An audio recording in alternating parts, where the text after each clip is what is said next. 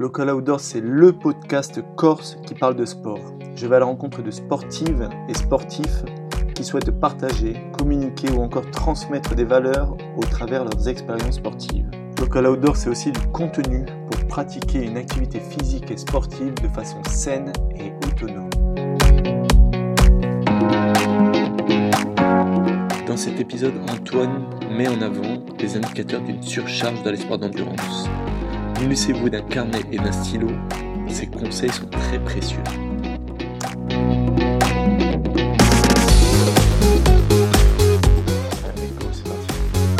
Je te remercie d'être là.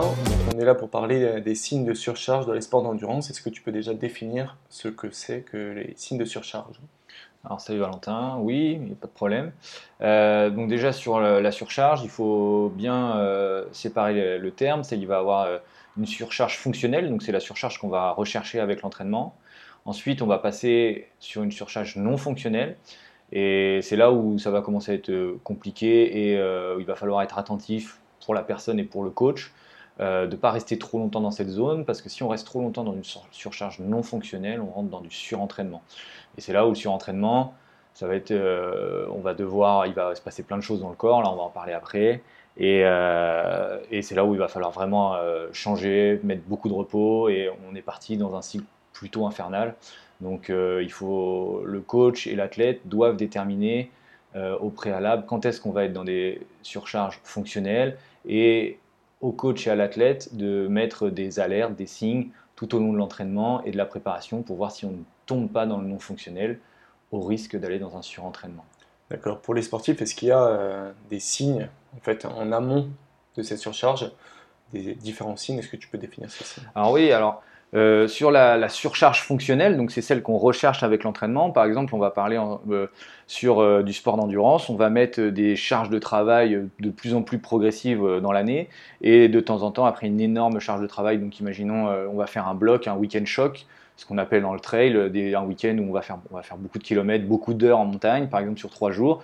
Eh bien, on va programmer derrière deux jours de récup. Ça rentre dans le week-end choc. Et en fait, dans ce bloc-là, il y a de la fatigue. Et là, on appelle ça de la, surcharge fonctionnelle. Mm. De là, on va surcompenser. C'est vraiment le, but de l'entraînement. C'est en fait de s'entraîner, de se fatiguer pour ensuite se reposer, pour hop, avoir, un, enfin, avoir un rebond d'énergie et surcompenser.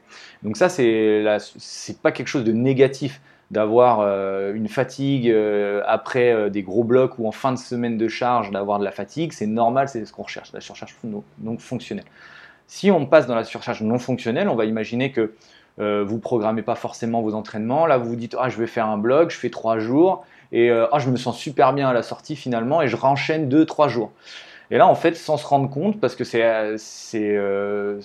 au début, euh, on s'en rend vraiment pas compte, c'est on va tomber dans de la non fonctionnelle. Et là, c'est vraiment une fatigue beaucoup à plus long terme, euh, qui va être plus globale, plus centrale. Et on va devoir là couper l'entraînement. Euh, autant la première fois sur du fonctionnel, on coupe 2, 3 jours, 4 jours selon. Là, on va peut-être être obligé de, couper une semaine, deux semaines.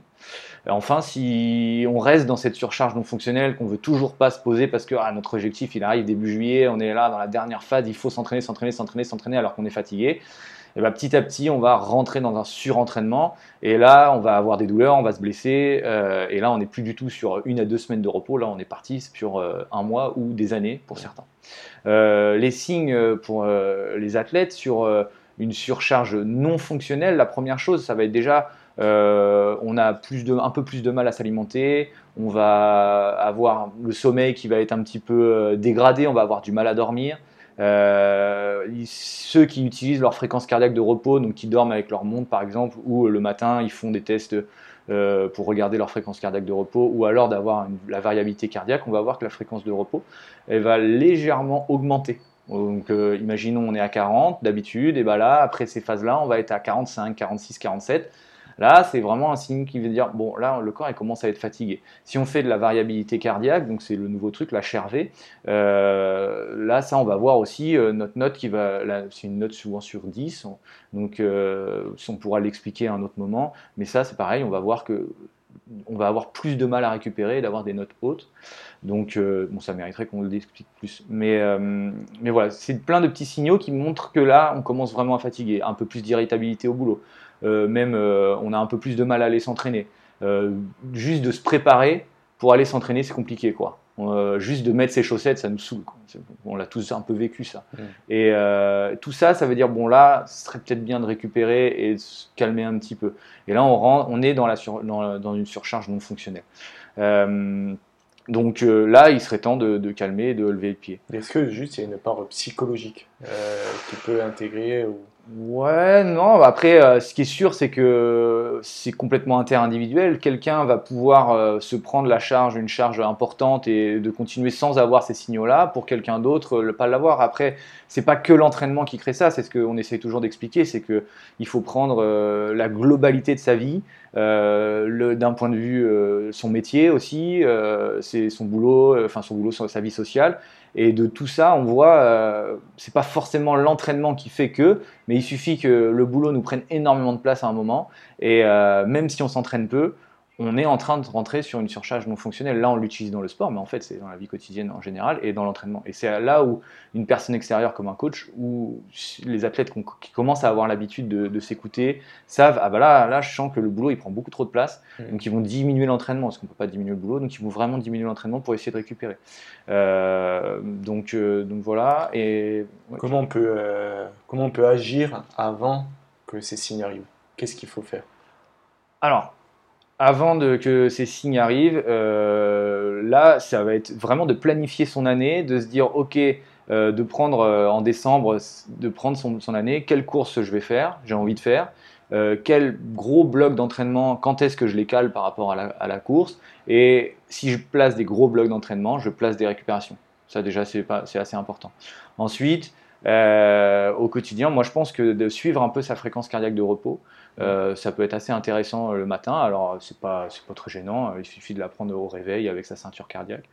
et puis ensuite, d'être vraiment à l'écoute de, de, ses propres sensations et puis de, l'entourage. Logiquement, l'entourage, il va être aussi, il est capable de remonter quand on vous dit ah là, dis donc, tu t'énerves facilement, machin, machin.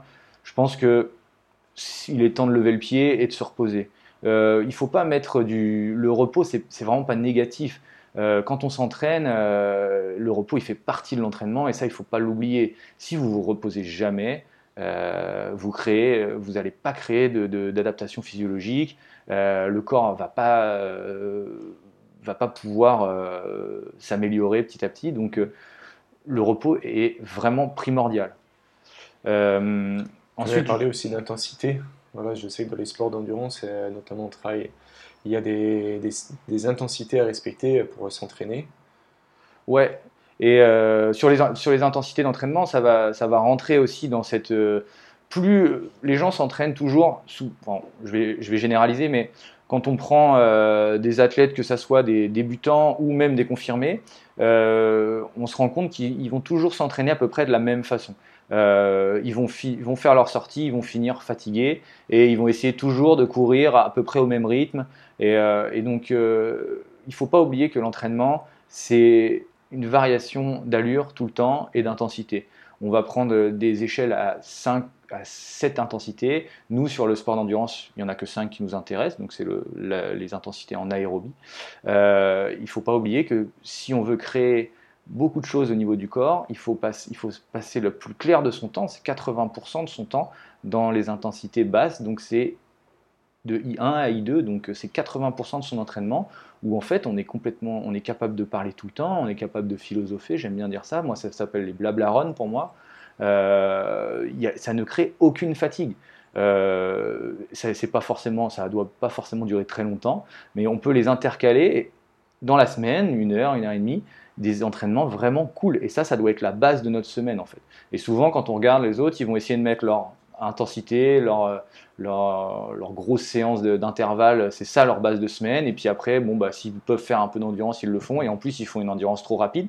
Donc en fait, ils se fatiguent tout le temps. Et, euh, ils, ne se rendent pas compte que bah, là, ils sont en train de rentrer naturellement, ils créent rien et ils se fatiguent.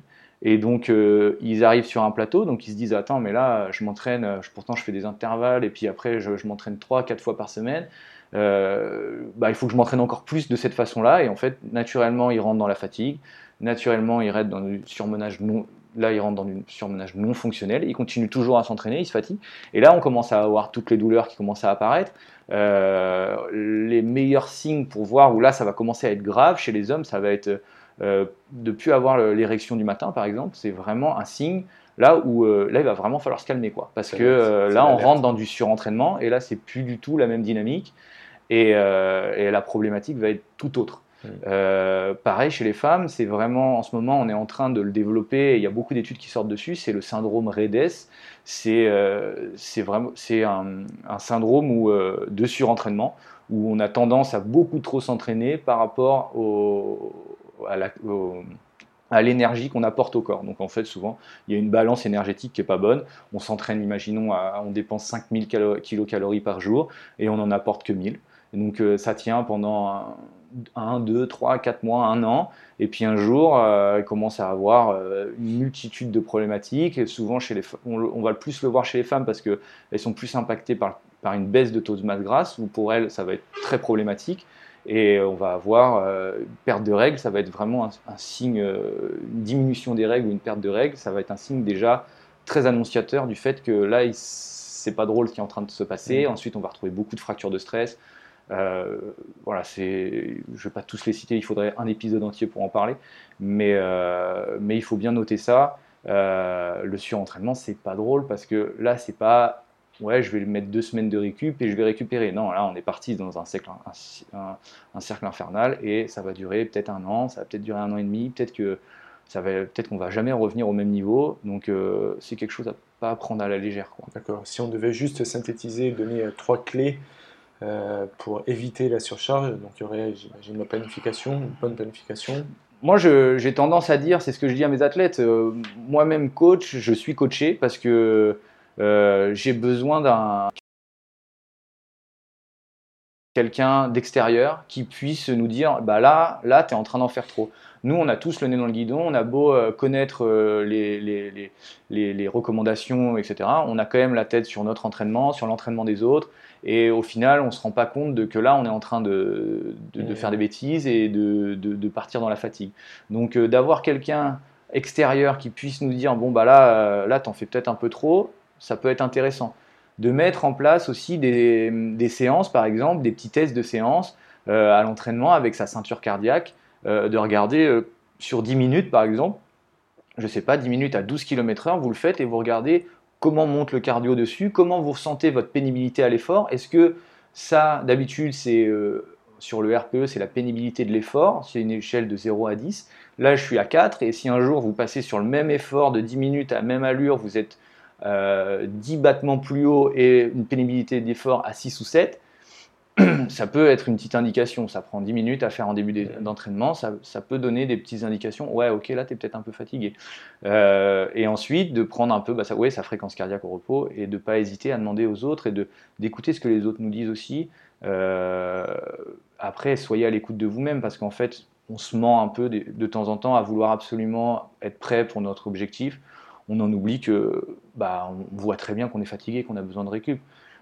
ne n'oubliez pas que vos, vos, boulots, votre vie sociale vous impacte énormément et vous impacte bien plus que l'entraînement. Il y a des problématiques au boulot, etc. C'est la priorité. Diminuer l'entraînement. Vous n'allez pas perdre le bénéfice de, de, 3-4 mois d'entraînement en deux semaines. Euh, on pourra un jour en parler sur les, pertes de, des bénéfices si on arrête de s'entraîner. Ça prend quand même plus de temps. Mmh. Donc, euh, donc voilà, soyez à l'écoute de vous-même, écoutez un petit peu votre entourage et, euh, n'hésitez pas à prendre des, des, récup de temps en temps. Et ensuite, euh, la dernière chose, c'est à l'intensité. Gérer, n'oubliez pas que 80% de votre entraînement, c'est intensité faible. C'est là où vous allez créer beaucoup d'adaptations physiologiques. D'accord. Merci beaucoup. Et bah de rien.